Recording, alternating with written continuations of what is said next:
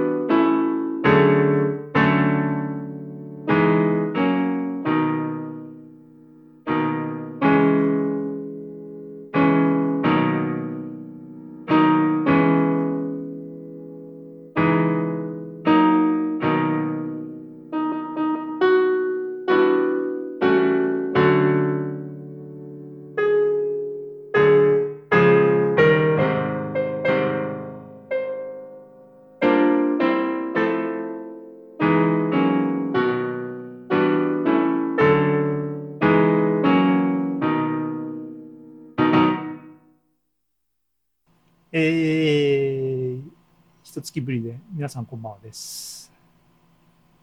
ね、8月31日といえば、子供の頃ね、新聞をかき集めてたり、今時の、あれか、今時の子供たちは、だって紙で新聞取んないもんね。し、全部ネットであるもんな。絵日記とかね、書かされるのかな、まだ。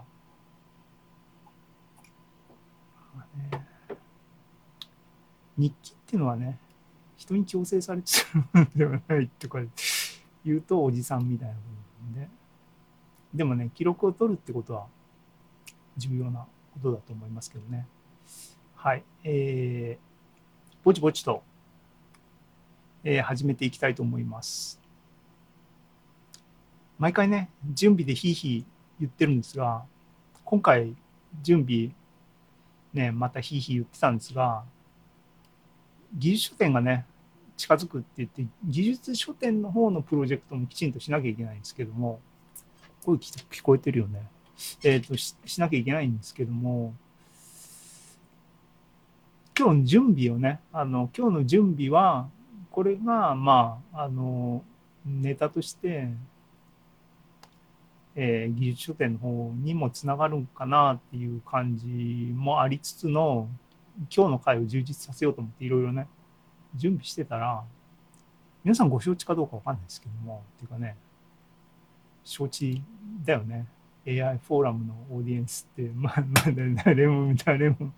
誰も見てないですけどもね。あのアーカイブを見てる人とかね。2022年の8月で AI に片足突っ込んでなんか感じてる人たちは我々は歴史の証人になってるっていうね。あのあれですけどもね。 Stable Diffusion の話でもう盛り上がってますよね。その話を盛り込んでたら結構長大になってきたんでね粛々と進めといた方がいいかなと思ったりして、言ったらもう40分ですね。あの、はい、いきます。今日のテーマは、だから、こういう企画であのね、行こうと思ってたんですけども、てか他にいいネタないなと思ってたんだけども、こういう事件が起きたと。事件っていうかな。っていう、そういう今日は会にします。まとまってないですけどね、なんか、あまりに内容が濃すぎて、出来事の。うん、うんなんで、まあでもいい、まとめることはやっぱり自分自身が理解するっていう意味でもね、あの、良かったなと思いますけども。今日のお品書きです。今ね、あの、いつもの3部構成ですね。前座、パート1、パート2で、今、わーわー言ってたのが、パート1に差し込んだやつですね。まあ、これも、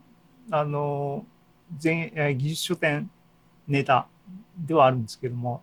あのね、今回の技術書店で AI フォーラムですから AI でコンテンツを作ってみようっていう話をね、最初から言ってましたけども、その話だったんですね。 Stable Diffusion ね。はい。盛り込みました。で、それが控えてますが、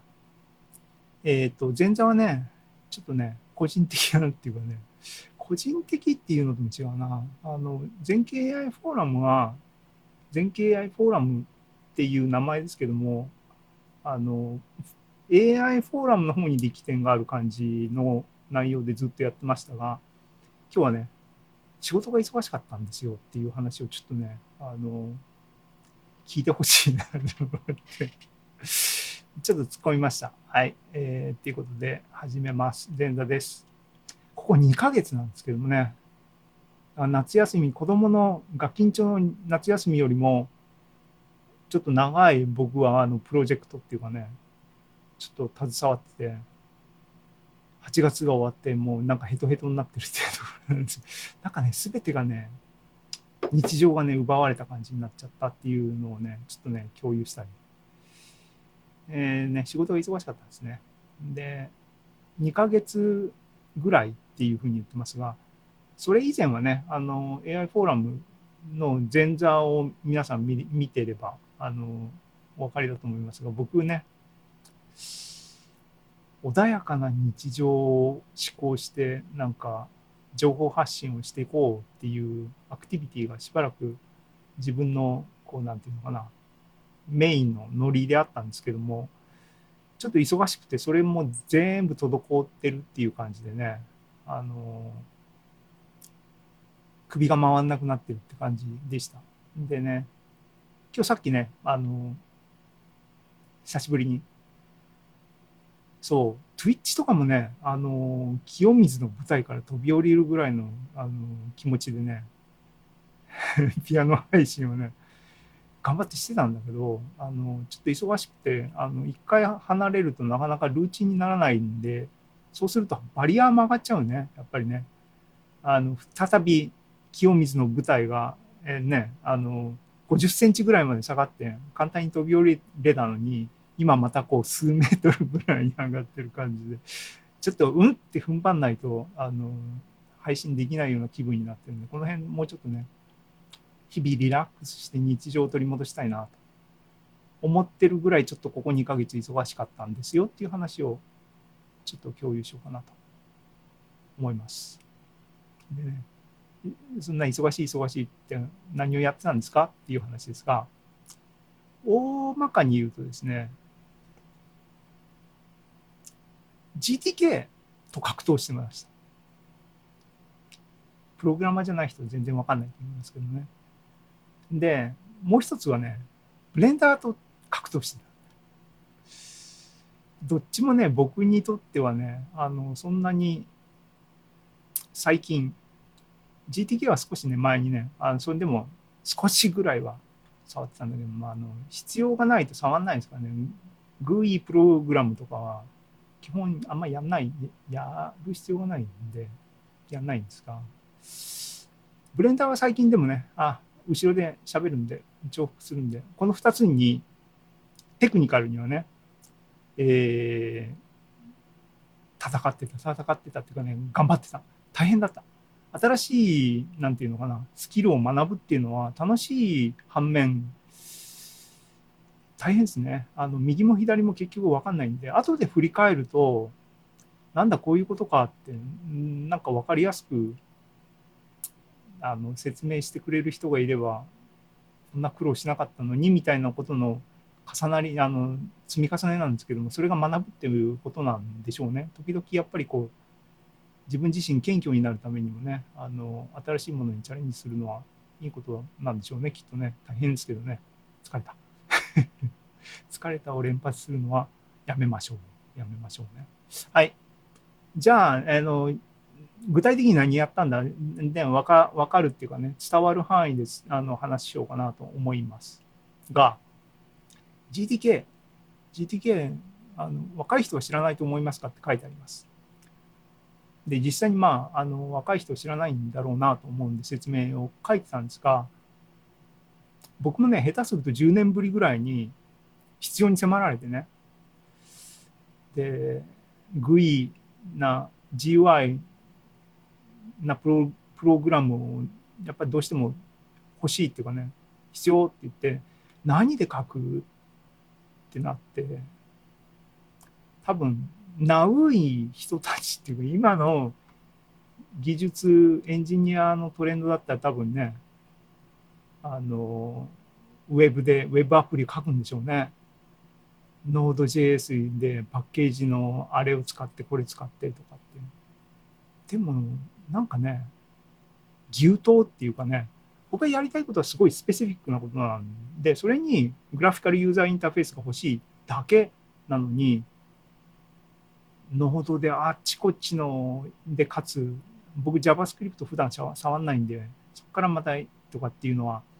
ちょっと勘弁欲ししてほしいなと思って、じゃあ、オルタナティブ何？っつって考えたんですね。で、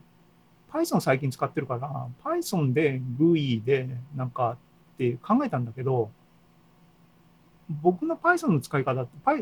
プログラミングは Python 結構書いてますけども、CLI なのね、コマンドライン叩くって感じの使い方をしていて、で、ライブラリの環境セットとかめんどくさいんで、もう最近は Docker 一発なんですよね、環境がね。だから要するにリモートネット越しっていうかな、サーバーにログインしてみたいな世界でずっとやってるんで、GUI プログラムをね、書くためには基本ネイティブアプリを作りましょうっていう話になるんで、Python で書くにしてもネイティブで Python 環境を整備してとかっていうのがね、いや、辛いわと思って、もうね、どっかなしでは生きていけない体になっとるなと思いましたけども、そうすると、いやいや、あの、グラフィカルユーザーインターフェース、簡単な、もうやりたいこと決まってるんだから、もう技術的にも枯れてる。で、多少は僕も経験がある。これでサクッと書くのが一番早いだろうっていう選択でですね、それでも勉強し直さないと使い使えないんで、勉強してね、情報収集してね、ああ、今こうなっとんだと思ったりして、やった、あの選択した結果が GTK なんですけども、GTK 何？って言ったら、ね、えっ、ー、と、オープンソース版の、でオープンソースコピーね、フォトショのね、としてあの開発された GIMP っていうあのラスター形式の画像エディターあるんですけども、フォトショね。だからいられじゃなくてフォトショのクローンね。で、そいつ、これすごい長い歴史があって、あの、まあ僕も昔から知ってるんですけども、でもまあ昔からね、必要に応じて使ったりしてるんですけども、これの、えー、開発のために作られた、えっ、ー、と、グラフィカルユーザーインターフェースのツールキット。で、GTK っていうものの G は GIMP トゥールキット。あるいは GNU なのかなとかって、まあいろいろありますけども、えっ、ー、と、そういう歴史的なもので、え、特徴は何かって言ったら C で書かれてるね。えー、その当時も、もうもうね、C は古いって言われ続けても、早何十年ですけども、C で書かれてるね。で、まだその頃は GCC は C がネイティブで 今 C++ がなんだっけ、えー、クランが今、もうもうね、細あの低レベルのところもすっかり離れちゃってるどうなってるかわかんないですけどね。はい。なんで特徴的なのは C のライブラリーですよ。もちろん C++ のラッパーとか存在しますけども。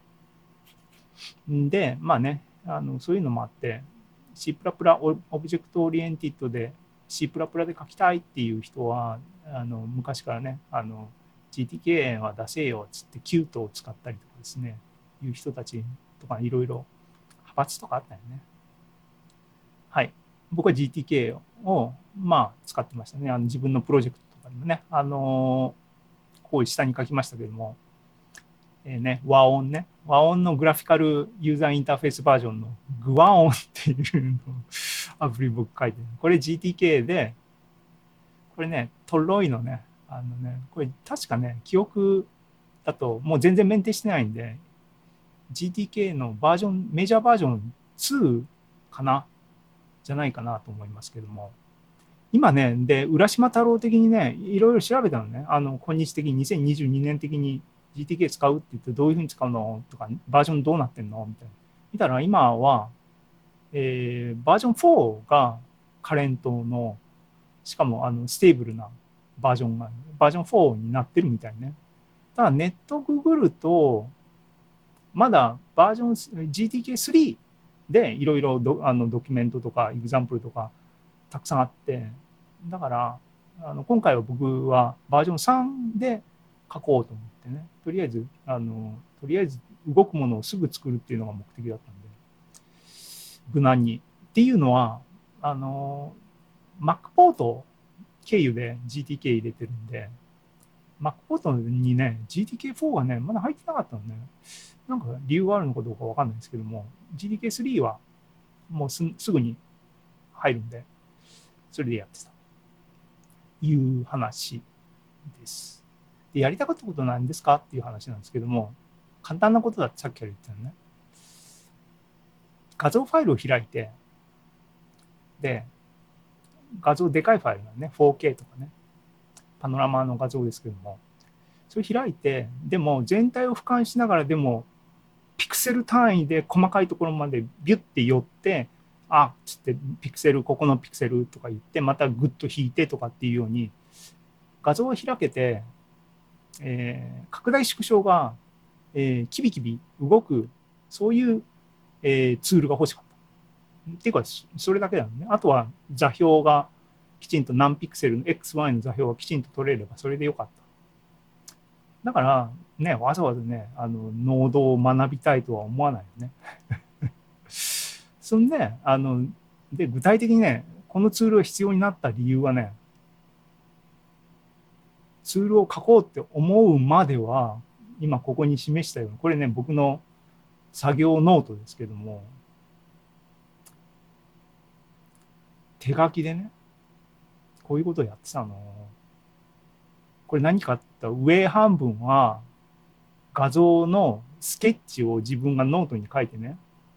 建物のパノラマ360度画像なんで、あの部屋全体が映ってるんだけども、その部屋の壁がどこにあって、入り口がどこにあって、柱がどこにあって、で、そのコーナーの XY 座標が欲しいっていうことでですね、えっ、ー、と、それ、GIMP を、で画像ファイルを開いておいて、あれってマウスを、マウスのあの座標がきちんと左下のステータスコードのところに出るんで えっと、1ピクセル1ピクセルで原寸で表示しといてのピクセル座標を、ここだったら左側の、え、ー、と、パノラマ画像に対しては71っていう番号だから71 1個の点をマウスで動かしてここって言って座標を読んでその数字を手書きでノートに書き写してっていうのを71個やってこの数値が欲しいんで、この数値を解析プログラムで Python で解析するためのデータセット作り。データセットっていうかなデータ作りを手作業でやってたんだけどもこれはかなわんと。言うんでこれツール書こうと。で、そのためのツールを僕 Mac 普段使ってるし、すぐにサクサク動くようなものが欲しいってんで、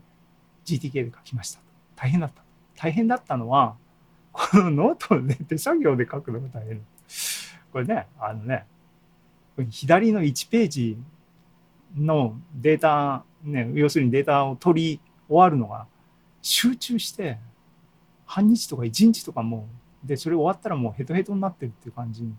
これをね、僕夏の7月とかね、トータルで今数えたらノート20枚ぐらいのパノラマ画像をやってるの。20は言ってなかった。19、18? なんか、それぐらいやってたの。まあね、あのね、いや、エンジニア、プログラマーっていうのは、の美徳の一つに、怠惰であることね。あの、武将者であることっていう。理由は何かっていうと、武将者だから、プログラムにめんどくさいことをやらせるっていう発想になるから、いいプログラマーになるみたいな話ですよね。ね、僕はね、多分勤勉すぎるんだな、プログラマーとしては。これもっと早くね、多分ね、あのいい筋がいいプログラマー、エンジニアだったらね、プログラム書き始めたと思いますね。僕は1ヶ月ぐらい歯食いしばって頑張った結果、もうたまらんって言って書き始めた。で、まあ、あのね、あの書き始めたら、サクッと書けて、こうね、見たらわかるんですけども、これね、わかりにくいけど、この丸点で、こう点を打って、ここの点とここの点の関係性はって言ったら、x, y, z でね、縦方向青いラインが z で、横方向 x, y が赤と緑でっていう関係づけを同時につけて、アトリビュー、アトリビュート、ね、属性としてつけてみたいなことをやりたかった。できたと。で、できた結果、あの、その点同士がどことどこがつながって面になりますよっていうのを、あの、指定する。UI もつけてっていうんで、完成したと。やってみたら、お簡単やったじゃんと思って、ね、想像してた時は、っていうのは、前に経験してるからね、いう、この G、ググアオン作った時は、ここの真ん中の黒いとこ、これスペクトログラムですけども、これ表示させるの結構大変だったのね。で、ズームとか、ズームとか入れなかったのかな、結局。普通考えてもさ、あの、ズームしたら、画面に全体が入ってないから、一部しか表示されてないから、右行く、左に行くっていうスライダーが上下にね、つけたりするじゃない？で、GUI プログラムでね、ウィジェットっていうんだけど、そういうスライダーを真ん中のキャンバスに対して配置して、スライダーのイベントで、えー、と画像のどこを表示するっていうのをイベントくっつけてとか、やんなきゃいけないのかと思ってすげえなんかあの気が重かったんだけど、結果としてやったら、これあの今見せたのがこれアプリのね、GTK で書いたアプリのフルスクリーンなんだけども、スライダーとか入ってないの。で、この画面上でマウスのドラッグでそのままスクロールするような実装にしてて、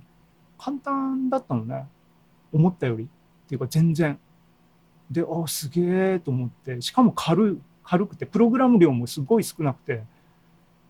時代はすごい進化しとるなっていうかね、あの、思いました。GTK すごい、すごいなって評価したし、えっ、と、これができたのは、あの、カイロっていうね、あの、昔から、あの、GTK の、あの、バックエンドっていうか、描画の部分を請け負ってるライブラリーなんですけども、バージョン3になって標準になったみたいで、描画方法が。だから、ピクセルバッファーを直接扱うんじゃなくて、回路経由で描画はしてね、みたいな感じになんかなってるみたいですね。そのおかげっていうか、そのフレームワークで、サーフィスっていうのがあってね、サーフィスのどこを画面に表示するみたいな。画像は、でかい画像はサーフィスに用意しといて、あそこの部分の、ここを表示しろっていう風な感じだけで、えっ、と、ズームイン、ズームアウトもそこの表示部分だけのパラメータをちょあの入れるだけなんで、何を言ってるか分かんないと思いますけど、プログラマーじゃないと。それぐらい感動したの。あの、これ早く書けばよかったと思ってね。あの、ただ、あの、商業製品にはできないですね。これね。あの、GPL、LGPL ですけども、ライセンスがね、オープンソース。後ろの方でね、オープンソースの話しますが、僕はオープンソースな人間なんで、もともとが。もともとサラリーマンじゃないですからね。商業プログラマーじゃなくて、あの、研究者だったんで。えーの心はオープンソース派なんですけども、仕事上そんなにあの何でもかんでもオープンにはできない。で、まあこれはね、あの単純に点を打つだけっていうもんなんで、あのもし配布するえー、と必要があって配布する場合にかつソースをよこせみたいなことになったらまあ出してもいい範囲の部分しか使ってないんでまあいいんですけどもね。でもいや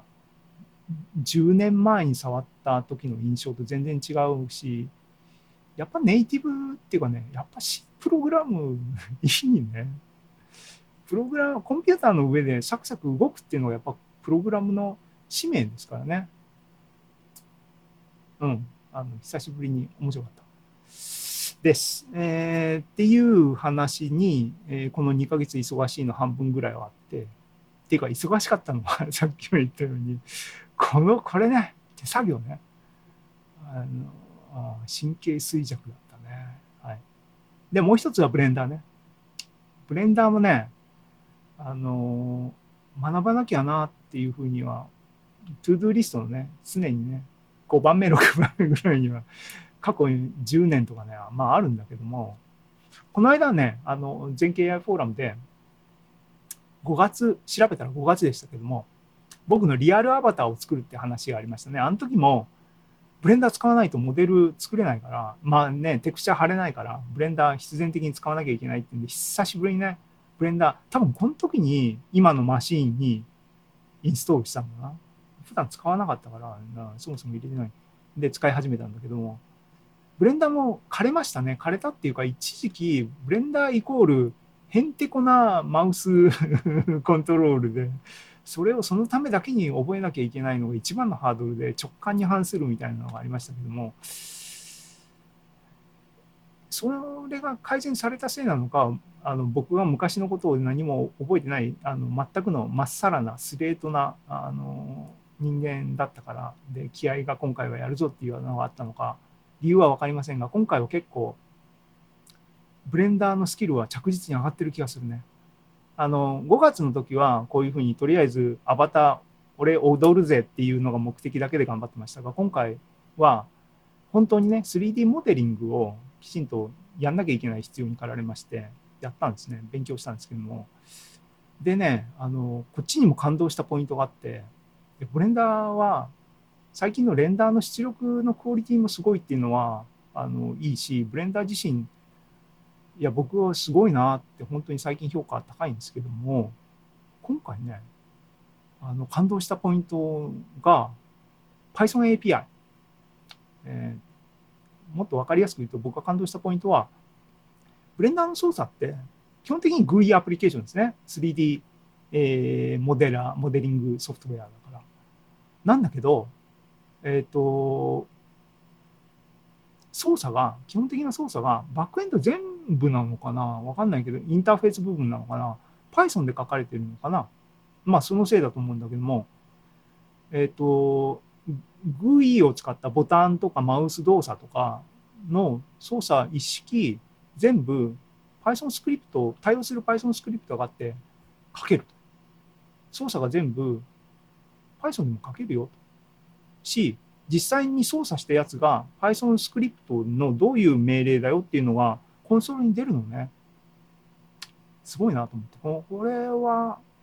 あの、プログラマー的にはこれすごいことだなと思って。ね、GUI2 の何が嫌ってこうあの嫌なことあんまり羅列するなっていうあれはありますけども、ね、GUI で GUI プログラム今回書いといて何を言ったんだって話ですけども、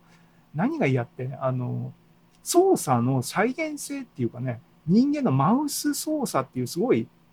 デジタルツールだけども、あのアナログ的なね、インターフェースに依存してる構造がね、どうもね、あの気持ち悪いのと、再現性ね、同じ操作をもう一回したいとか繰り返ししたいっていうのが、あのできないっていうのが嫌いなところなんだけど、まあ、こうやってスクリプトで書けるっていうことは全部機械的にっていうか、プログラム的にできるっていうことなんで、これすごいなあって、今回感動しました。昔からあったんだけれども、感動しました。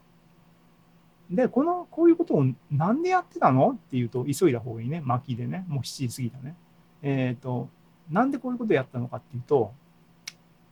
お仕事。ね。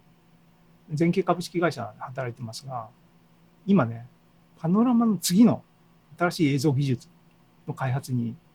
一期は日夜取り組んでるわけですが、ここれネタ自体はもう古くて僕が入った入ってすぐだから13年とか前にもうアイデアとしてはあってやり始めててまあなかなかねでもね形にならなかったのがもう今形にするぞっていうレベルになってる、えー、何かっていうとパノラマ映像360度画像画像なんで 2D ですけどもそこからフォトリアルな 3D モデルを構築するサービスが全景 3D と呼ばれるものです。これをね、この2ヶ月頑張ってたんですね。夢のような技術でしょ？ね。で、この僕の2ヶ月の苦労をね、ちょっとね、あのすごい、すごいの、触りをね、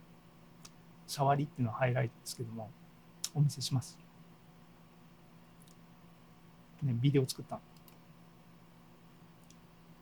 これを作るシステムを今日夜開発してこれのためにね GTK で GUI プログラムを書いてねでブレンダーで Python でモデルを作ってってやってました。やった結果できた。とりあえず今のところは一点物として僕は頑張って作ってますけどもこれをシステムに落とす。ね。疲れた。とでこのサービスはですね今年の年末にベータ出したい。で、来年の前半には正式リリースしたいなっていうラインで、だからまだまだあの頑張りは続くんですけども、頑張ってます。お楽しみください。これね、楽しいよね。楽しみだよね、絶対ね。あの、と思ってます。で、これでね、あの、僕の7月、8月は、あの、の人生はこれに捧げてしまったんですが、目次に戻る。はい、ここまでがね。だから、今ね、自分のポッドキャストとか、あの、Twitch とかを滞ってるって言ってましたが、全景 AI フォーラムのね、ポッドキャストも、ストックがなくなってしまって ちょっと今停止状態ね、水曜日に楽しみにしてる